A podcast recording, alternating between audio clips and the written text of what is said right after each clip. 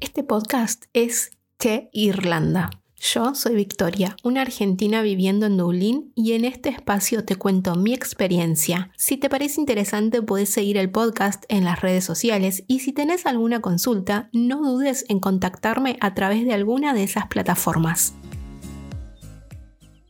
Hola y bienvenidos a un nuevo episodio de Che Irlanda. He desaparecido un buen tiempo por acá porque en cuanto a los trámites estaba todo medio trabado y no tenía mucha información para compartir. Pero ahora que todo está un poco más encaminado, voy a resumir sobre la última etapa de la Stamp Ford que finalmente me aceptaron la fase final del trámite y ahora me queda solo ir a la oficina de migraciones a confirmar nuestras identidades. Así que les voy a contar lo que atravesé en estos meses relacionado a la Mi tarjeta de residente era provisoria hasta el 28 de marzo de este año, entonces dentro de los 30 días hábiles antes que se venza, tenía que iniciar el trámite de renovación. Entonces, el primero de marzo ingresé a la web para realizarlo. Hasta ahí todo bien, porque está todo muy detallado, hay que subir nuevamente todos los papeles. Sí, una vez más, hay que subir todo. Lo que ya enviaste por mail, lo que imprimiste y enviaste por correo, te lo piden una vez más para que lo adjuntes en cada uno de los apartados. Obviamente tengo una carpeta en Drive con todo a mano, entonces eso fue bastante sencillo. A los dos días me llega un correo electrónico de, vamos a decirle, le voy a poner un, nombre de personaje ficticio, un Peter. Peter de la oficina de migraciones me escribe y me, me confirma que habían recibido recibido mi solicitud de renovación y que va a estar bajo revisión y saludos cordiales. Ok, bárbaro, hasta ahí Perfecto. A los días me llega otro correo de esta persona que tenía que enviar más recibos de sueldo de Diego y creo que esto era para chequear que él seguía trabajando y que le comparta una dirección de correo electrónico de una persona de recursos humanos del lugar en donde trabaja él para enviarle una notificación o para preguntarle cosas. Ok, le doy toda la información y Diego le avisa a su colega de recursos humanos que esté atenta, que si le llega un correo de migraciones es por este tema de mi visa. Bien, entonces le digo a Peter que ya está avisada la persona de recursos humanos y no me contesta más por dos semanas hubo absoluto silencio. Cada dos días igual yo le mandaba un correo de seguimiento porque algo que aprendí en tantos años de oficina fue hacer follow-ups. Follow-up, follow-up, follow-up. En fin, luego de dos semanas, lo más campante me contesta Peter. Hola Victoria, sí, vamos a escribirle a esta persona. Por favor que conteste lo antes posible, así se agiliza el trámite. Obviamente que pensé, vos Peter sos joda, está avisada hace dos semanas claramente Peter se fue de vacaciones o hizo algo porque, no sé, volvió súper relajado, así que bueno, respiro, tomo aire, le digo a Diego que ahora sí le avise a su compañera de recursos humanos que le van a escribir. A los dos minutos vuelve Diego y me dice, ahora esta chica, vamos a llamarla Susan, está fuera de la oficina. Toda esta semana, hasta después de Pascuas, eh, tiene el cartel que no está disponible. ¡Ay, bárbaro!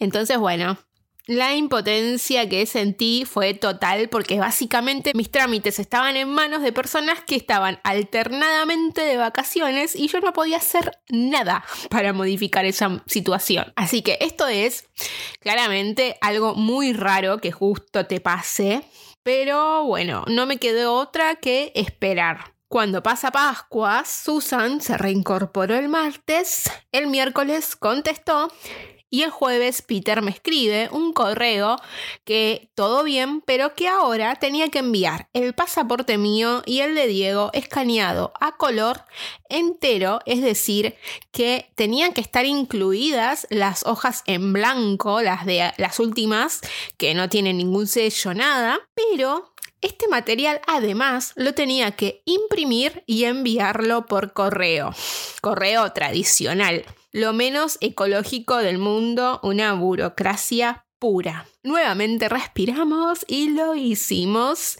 Enviamos todo esto por correo. A los días finalmente me llegó también por correo tradicional al buzón de acá, del lugar donde vivimos, eh, que mm, la carta que mi solicitud había sido aprobada y que el último paso era que saque un turno en las oficinas de migraciones para confirmar la identidad de ambos con nuestros pasaportes.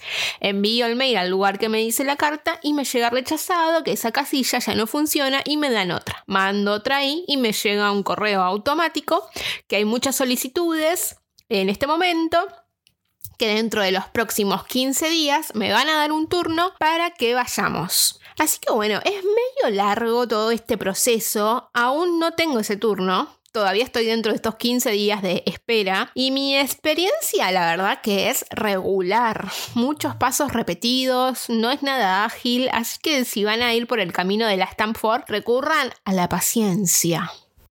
Obviamente que a mí se me alargó todo por las vacaciones de justo las personas a cargo de los papeles, pero bueno, seguro que si hablan con otra persona ese tramo de casi un mes que mis papeles estuvieron parados, eh, no les pasa y todo lo van a poder hacer mucho más rápido. Una cosa que quiero aclarar de la visa Stanford es que los tres meses que te dan son para iniciar el trámite. Es decir, dentro de esos tres meses tenés que presentar una dirección que lo podés dar con el contrato de alquiler, por eso es ideal que esté a nombre de los dos y los recibos de sueldos de la persona con pasaporte comunitario. Una vez que vos presentás esos papeles, ya el tiempo que ellos se tomen para aprobar toda la documentación es otra cosa, porque con el primer envío a vos se te asigna un número de trámite y ese número es el que vas a tener impreso en tu tarjeta de residente por los primeros seis meses y luego la tarjeta de residente permanente definitivo que dura cinco años. Así que por cinco años todo esto no lo hay que volver a hacer.